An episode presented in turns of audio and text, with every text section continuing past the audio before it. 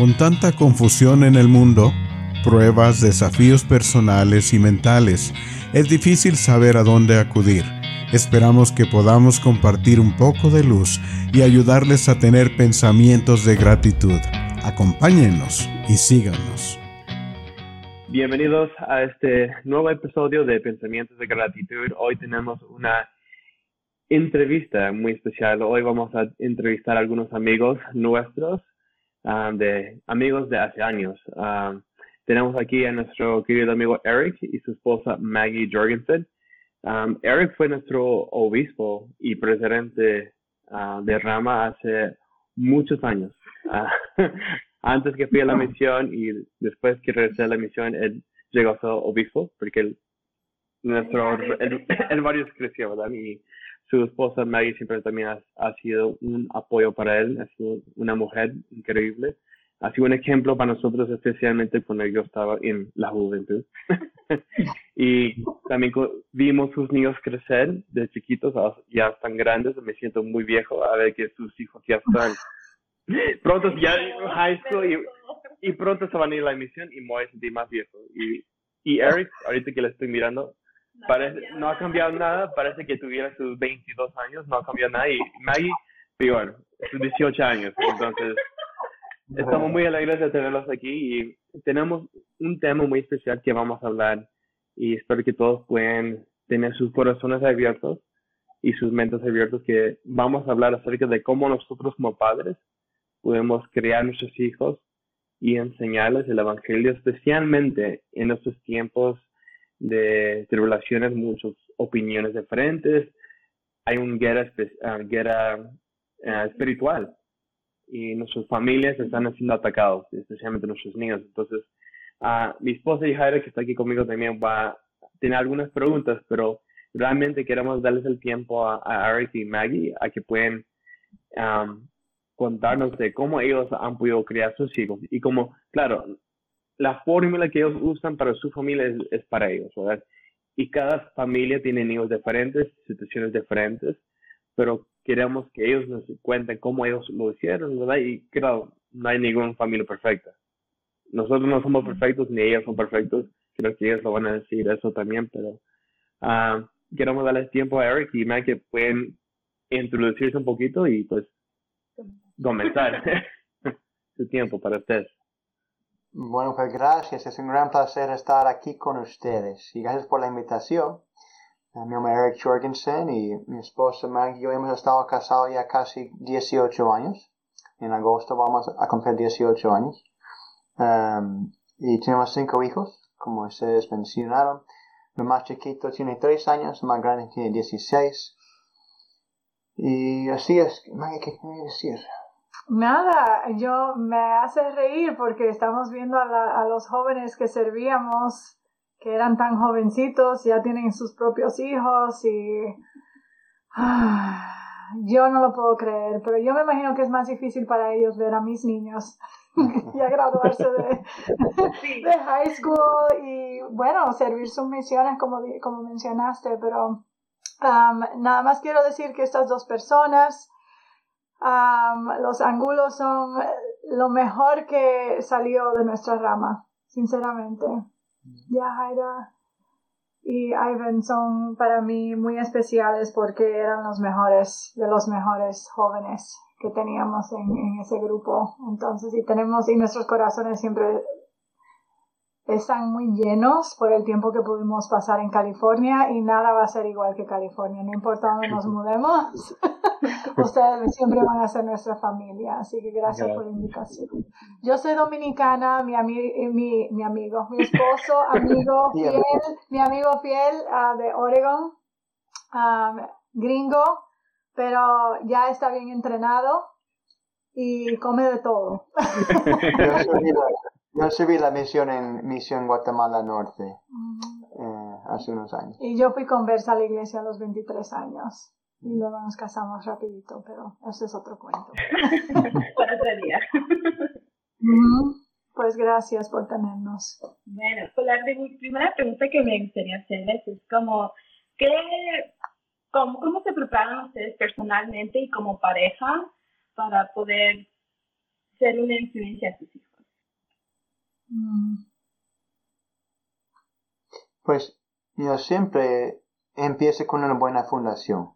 Y la buena fundación empieza con la oración, escrituras, el estudio las escrituras, las palabras de los profetas. Eso tiene que ser como uno comienza su día.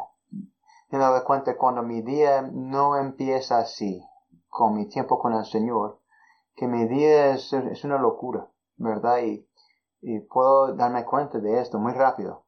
Y tengo que arrepentirme y volver y empezar mi día como de nuevo, empezando con el Señor. Pero si me levanto y voy corriendo a lo que sea, eh, es difícil. Pero para mí eso es lo más importante, empezar con el, con el tiempo con el Señor.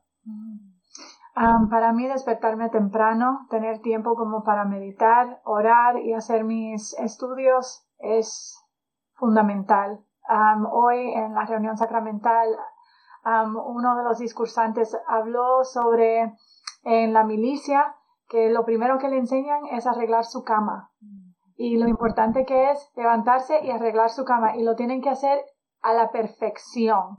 Y por alguna razón eso ayuda a motivar a la persona a seguir haciendo cosas bien hechas y completar sus, sus retos cada día para que ellos puedan seguir sintiendo como ese orgullo y ese como deseo de, de seguir como adelante y haciendo y haciendo todo lo que tienen que hacer para, para seguir, bueno, para, para que su día se mantenga organizado.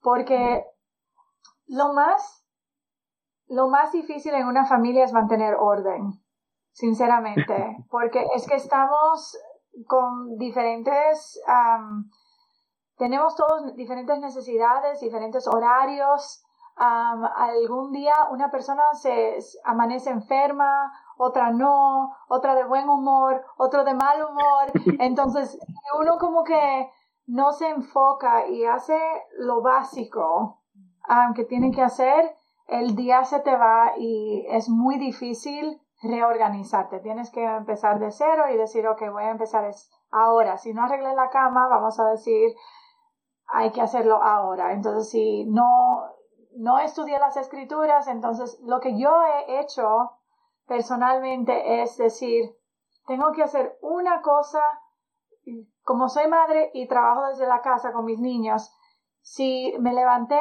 oré y algo me desorganizó y no pude leer las escrituras, yo voy y hago lo que tengo que hacer y cuando paro me siento y leo las escrituras y vuelvo y hago otra cosa y entonces me paso el día tratando de, pero lo ideal para mí es levantarme tempranito y tener como mi media hora, una hora de, de meditación y de oración y mis escrituras y ya. Pero eso es lo básico, es lo más importante. Para tú estar de buen humor y con la fuerza emocional para, porque para tus hijos, ellos necesitan personas que, con quien ellos puedan confiar, ¿verdad? Y si ustedes están cansados, mal comidos, desorganizados, van a estar de mal humor, no van a sentir el espíritu. Entonces, cuando ese niño se decida a tirarse en el suelo,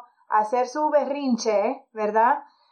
Ustedes tienen que tener el espíritu para saber qué hacer con ese niño, mm. ¿verdad?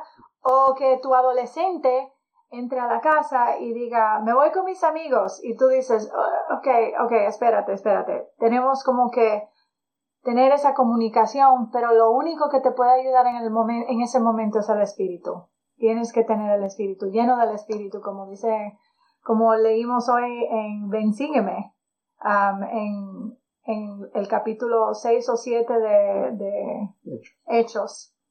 Y tienes que, tienes que estar preparado uno emocionalmente y principalmente espiritualmente para manejar todas las situaciones en tu hogar. Ya, creo que el presidente Russell Nelson dijo similar, que no vamos a poder sobrevivir en los tiempos que vienen si no sabemos cómo escuchar el espíritu y si no tenemos la guía del espíritu. Si nosotros estamos, estamos haciendo el CPR, como dicen en inglés, no estamos haciendo la capilla, no estamos haciendo las escrituras, um, orando, no tenemos manera de saber cómo comunicarnos con nuestro Padre Celestial, que es otra cosa muy importante, y sentir el Espíritu. Exactamente. Bueno, sí. Um, bueno. Hice una lista, entonces. ¿Ustedes qué, qué han visto que, que, que funciona y qué no funciona con términos de cada hijo es diferente, Cada cosa. Y cada etapa de los niños es diferente también. ¿Qué, qué he visto que, que no funciona, que sí funciona?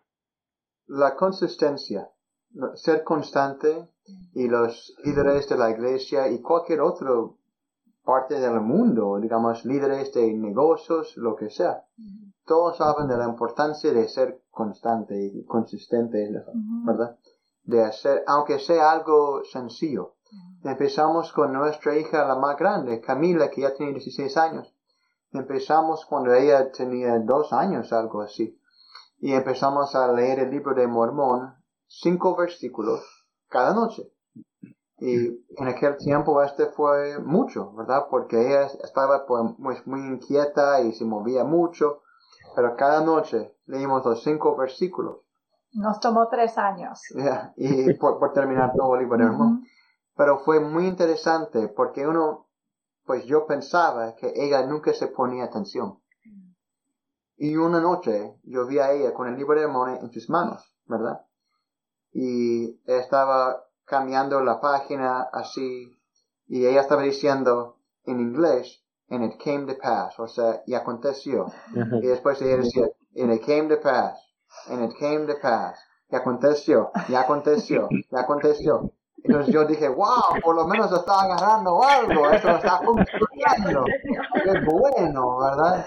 Entonces, pero esto así es como empezamos. Y mientras que ella crecía, pues, y más hijos venían, por lo menos leímos cada noche los cinco versículos y después de ahí hemos cambiado mientras que ellos ya se han crecido más y ya metemos más por ven, sígueme y, y, sigue, y sigue difícil, sigue siendo difícil, porque con adolescentes nada más quieren dormir, ¿verdad? O estar en el teléfono. O estar en el teléfono.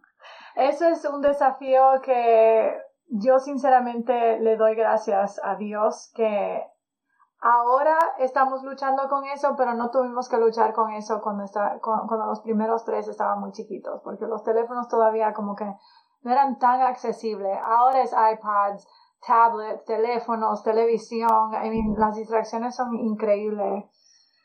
Y, um, y para ustedes, eso va a ser el reto más grande. Eliminar las distracciones. Eso es lo que le voy a, a pedir a ustedes que lo mediten que cómo podemos sacar tiempo a donde podemos eliminar las distracciones, ustedes como también sus hijos. Y, y ser consistente, pero también hacerlo con gozo. Porque es que si uno lo hace por obligación, los niños se dan cuenta. Y nada que se hace por obligación está hecho con amor, ¿verdad?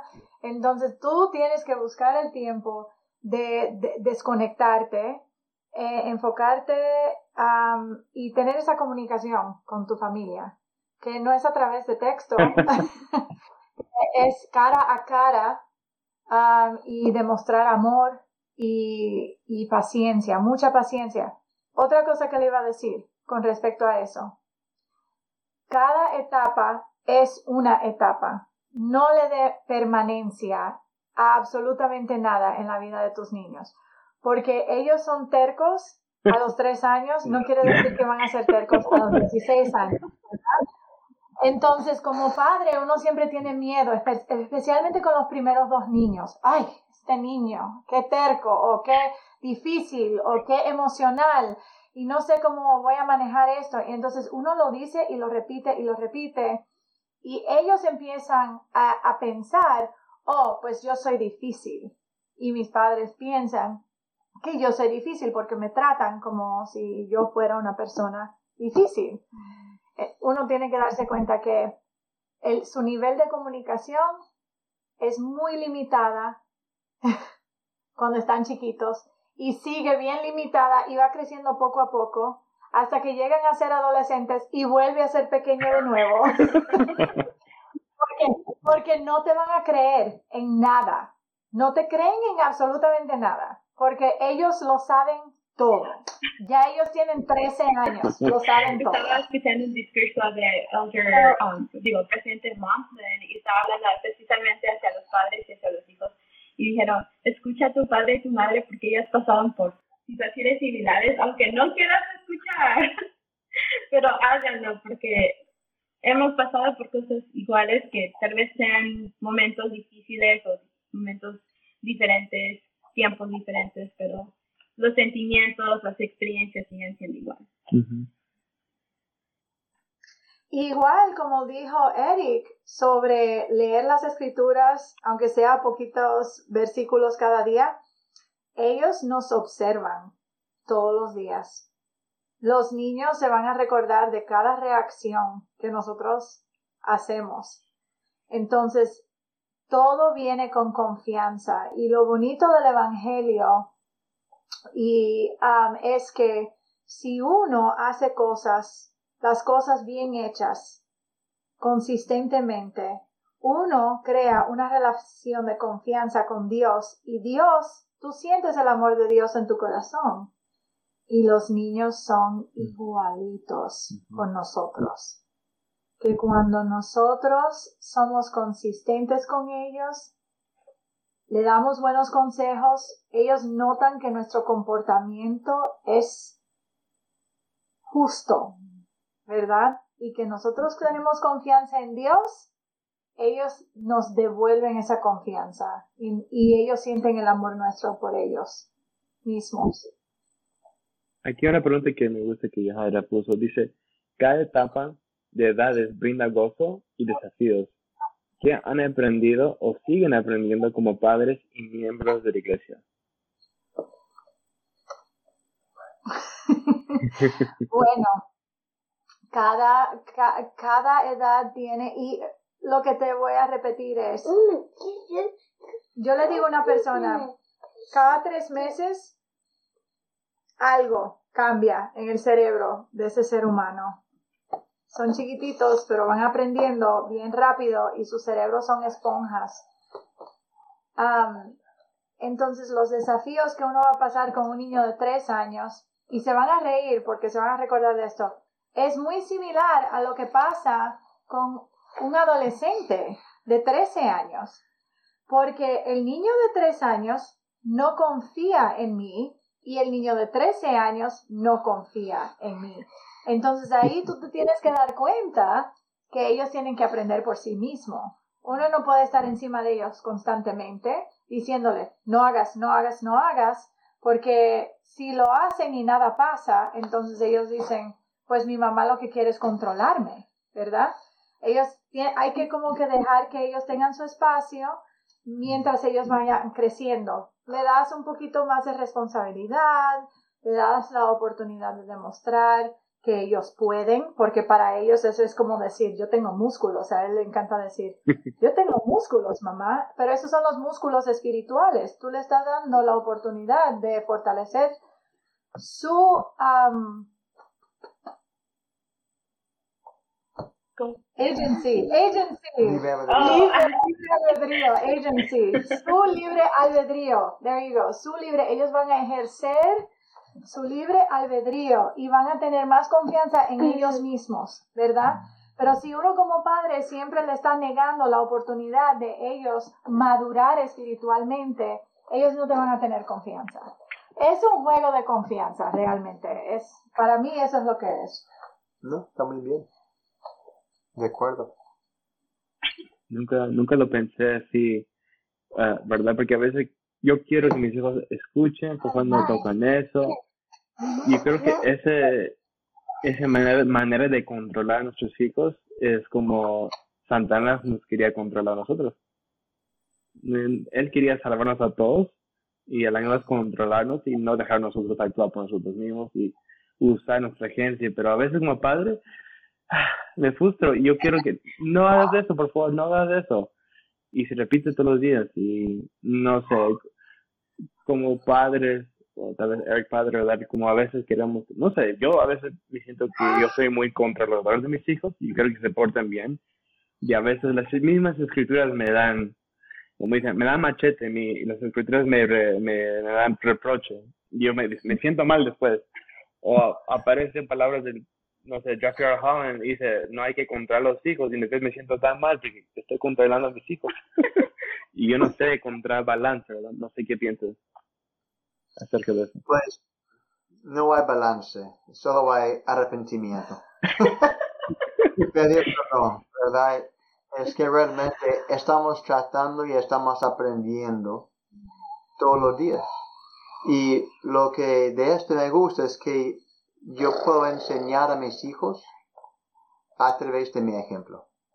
Que cuando yo me porto mal, yo tengo que ir con ellos y decir, ¿sabes qué?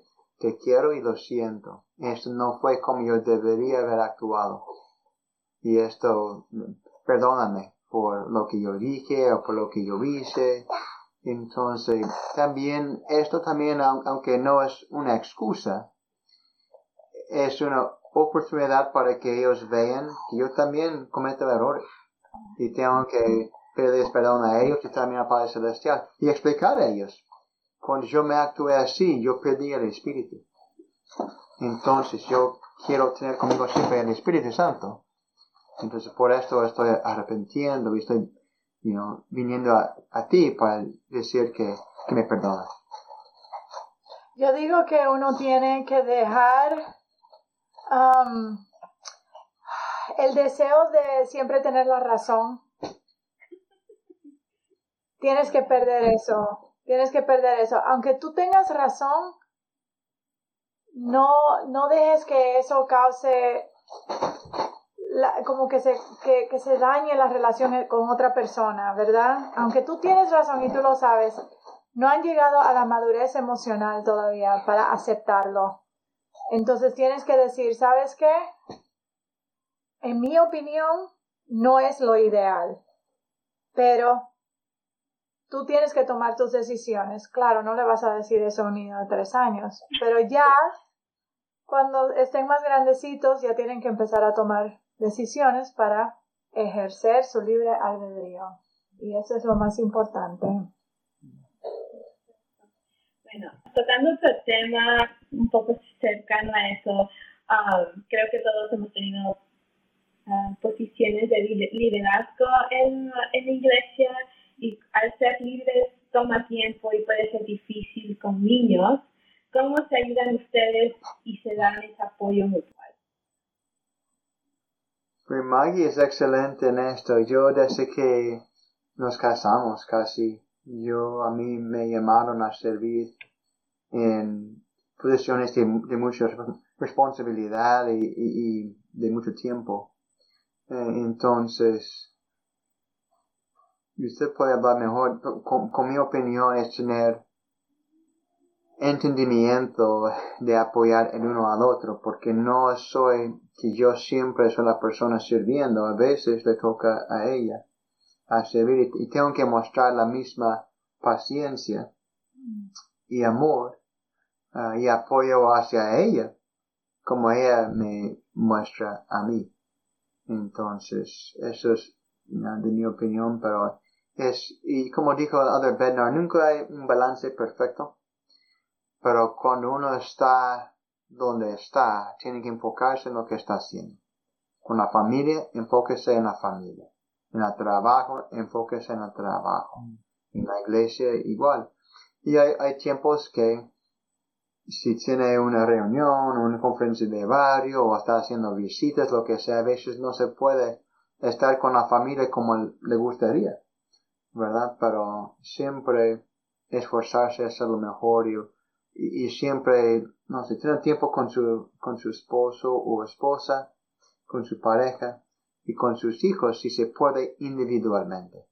Aunque sea un abrazo y, te quiero mucho, algo así también es una gran ayuda. Como, como miembros y, bueno, de la Iglesia de Jesucristo, de los santos de los últimos días, yo, para mí, la perspectiva siempre ha sido, nosotros estamos aquí para consagrar nuestro tiempo al Señor, ¿verdad? Y para mí siempre ha sido un privilegio uh, prestarle al Señor a mi esposo. ¿Por qué? Porque cada llamamiento que a él le han dado, eh, ha sido una oportunidad para él crecer como ser humano, ¿verdad? Y entonces para mí eso ayuda a nuestro matrimonio. Entonces si yo mantengo ese, esa idea de que esto no es un trabajo y él, él me está menospreciando y él siempre está en la iglesia y yo estoy en mi casa, no, es que ahora eso es lo que el Señor necesita que él haga, ¿verdad? Y entonces yo tengo otras responsabilidades y cuando me toque a mí, igual con él, tenemos los dos que compartir esa la responsabilidad del hogar y la responsabilidad de y pero ese primero hay que buscar el reino de Dios verdad y todo lo otro se organiza. Volvemos a lo mismo. Si nos enfocamos en lo que Dios quiere que nosotros hagamos cada día entonces todo lo otro se organiza. Y yo creo que los corazones de, de nuestros hijos se fortalecen porque tenemos el espíritu porque compartimos y sabemos que el Señor eso es lo que requiere de nosotros. Y también involucrar su familia cuando, cada vez que se puede. en Los Ángeles, cuando servíamos allá, me encantaba llevar a mi hija Camila, la más grande, a ir conmigo a hacer visitas. Ella tiene muchos buenos recuerdos de hacer visitas conmigo, con personas en, en la rama y el barrio. Entonces, si yo iba por ejemplo, asistir a una actividad de los jóvenes, de ver a alguien jugar fútbol americano o tocar un instrumento o cantar en un coro, llevaba conmigo uno de mis hijos, porque ya podía pasar tiempo con ellos y también mostrar apoyo y amor hacia esta persona que estaba en nuestro barrio. Bueno, yo tengo una pregunta un poquito más personal. Uh, y ya hemos ido a misioneros del barrio ya y medio, dos años, más o menos. Y pues siempre tratamos de no hacer los, los niños como una excusa de no ir a una lección o por cualquier otra razón, ¿verdad? Siempre tratamos de no hacer una excusa de que, oh, están chiquitos, no prestan atención. Pero a veces es difícil y creo que mi pregunta es un poquito más como para Maggie o no sé, Eric también, pero yo aunque yo vaya a la iglesia y los lleve y me siente con ellos, siempre en, mi mente estoy como, ¿y si me salgo porque están se están moviendo mucho o están haciendo mucho ruido? Siempre está ese pensamiento y a veces me siento como mal de que personas volteen a ver. ¿Cómo trabajan con esos sentimientos o pensamientos?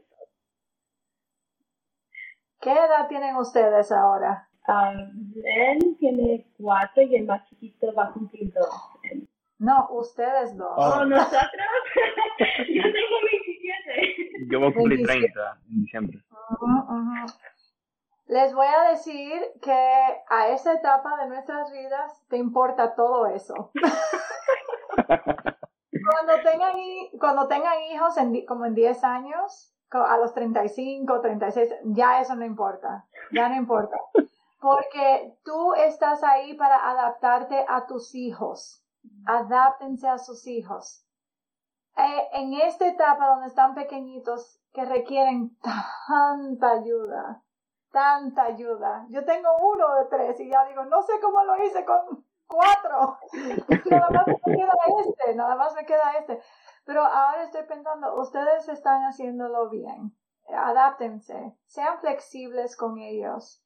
Porque mientras más flexibilidad tú tengas con tus hijos, más flexibilidad ellos van a tener con ustedes, ¿verdad?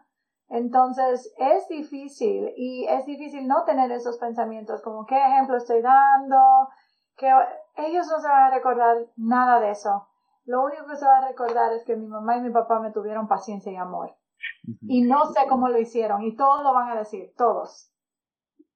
¿Cómo lo creo que me mandé a, a Iván Clip, creo que era la esposa del uh, presidente Gordon B. Hinckley, que su hijo ya de mayor le dice, oh, gracias mamá por, por cómo crecimos, me, me divertí mucho. Y dijo ella, bueno, gracias, por lo menos alguien se divirtió, no fui yo, pero sí. Así mismo es, uno tiene que adaptarse y eso es lo que eso es lo, que me encanta de tener muchos hijos. Es que ya yo he llegado a una etapa que digo, ¿sabes qué? Si esta es mi labor de amor, entonces mi labor para ellos es ser la persona más amable y más querida que ellos tengan en su vida. Aunque ellos no, no siempre, tú no, no vas a hacer clic con todos tus hijos, definitivamente.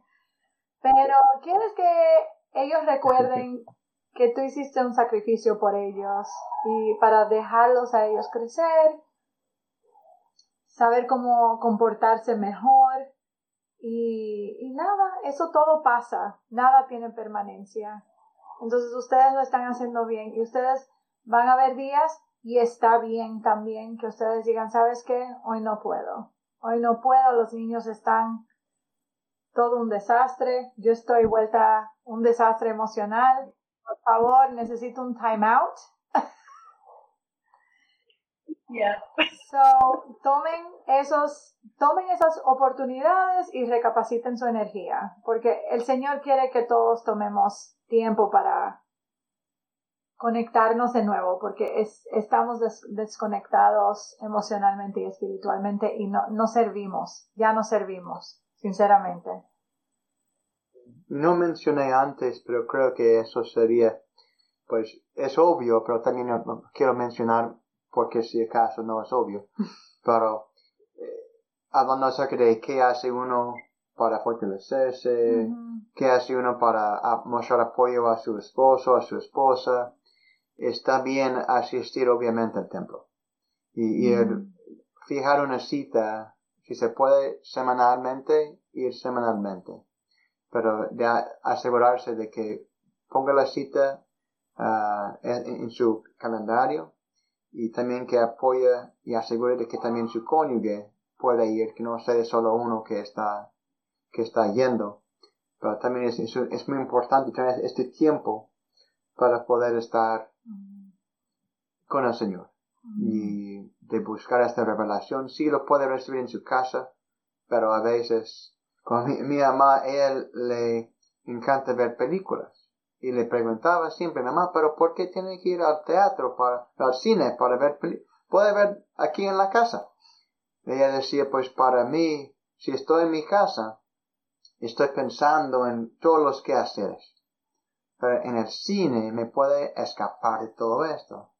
Y el templo es muy similar. Sí, la casa debe ser, debe ser el, el, lugar sagrado número dos después del templo y de buscar, porque si acaso, como en, durante COVID, que se cierran los templos, uno puede decir, no puede hablar con el Señor porque no puede ir al templo.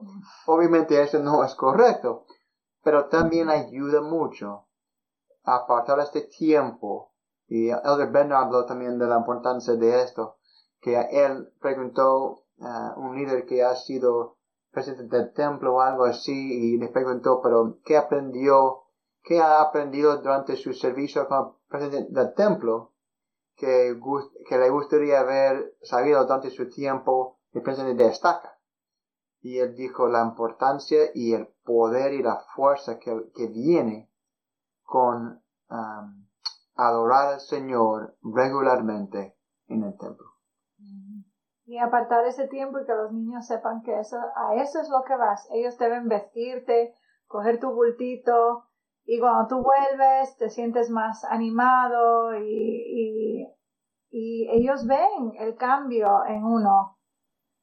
Ah, ellos, ellos nos están observando. Nosotros somos para ellos como las escrituras. Mm, Yo creo que usted nos ha enseñado mucho acerca de eso.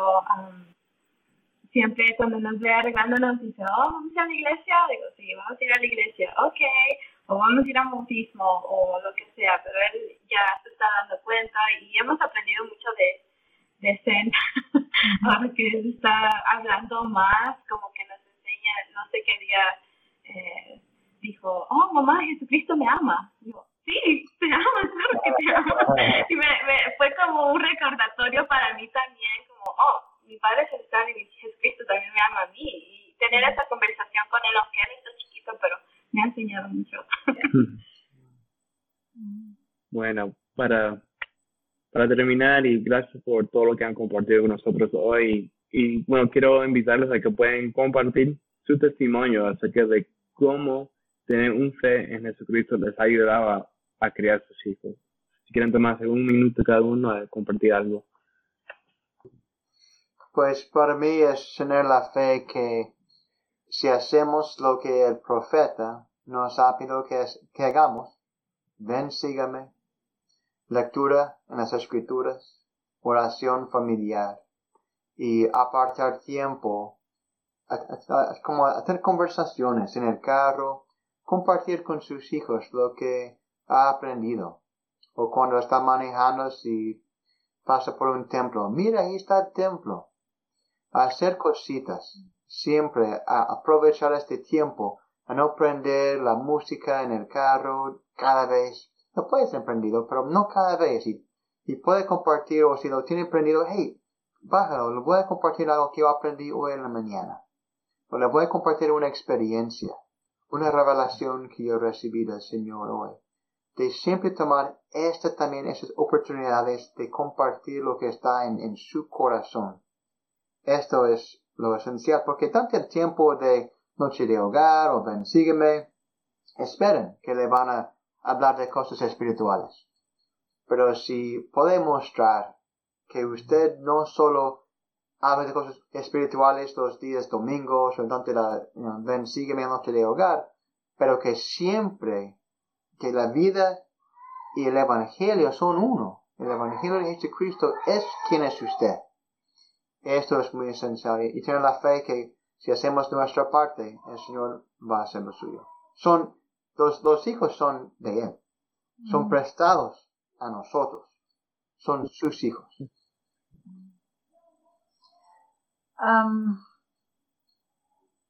el Señor ah, y tener fe en Él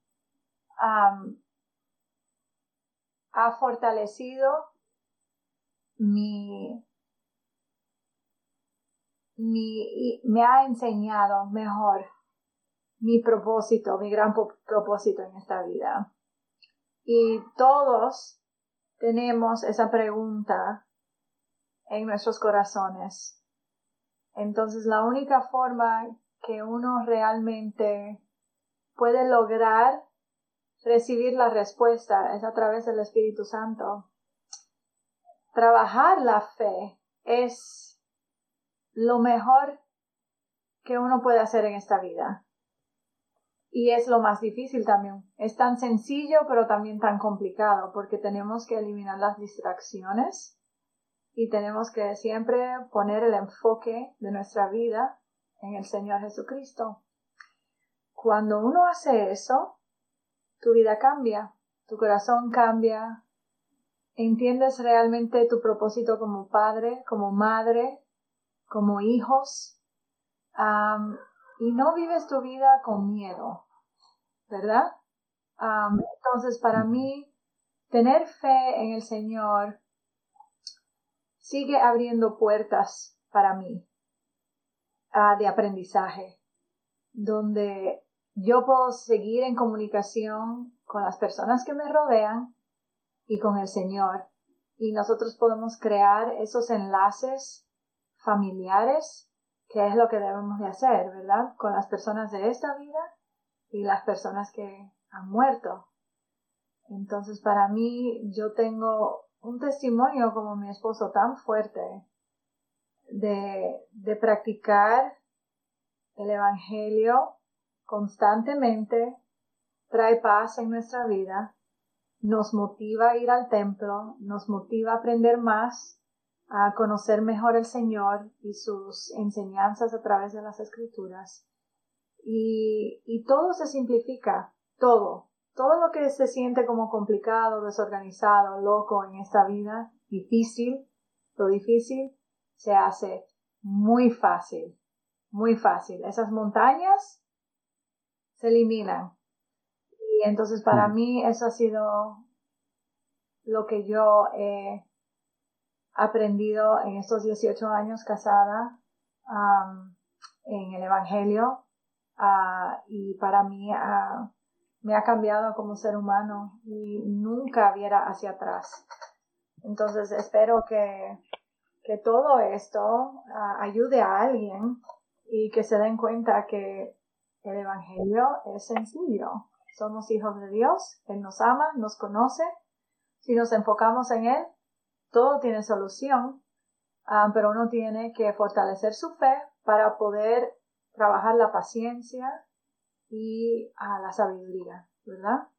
Y entonces, bueno, ya todo con eso se soluciona todo y el Señor siempre, siempre va a estar ahí para apoyarte. Muchísimas gracias. Gracias a ustedes, les queremos muchísimo. Um, son buenos amigos para nosotros y siempre aprendemos de ustedes. ha sido una gran influencia para nosotros. Te extrañamos mucho. Um, terminar ahí, fue antes que termine de llorar. Pero muchas gracias. Igualmente. Bueno, espero que les gustó esta entrevista con nuestro querido amigos Eric y, y, Maggie. Fue un placer de tenerlos ellos aquí con, bueno, a distancia y poder platicar con ellos un ratito y poder hacerles preguntas y aprender de ellos. Y también perdón por la calidad de, del audio.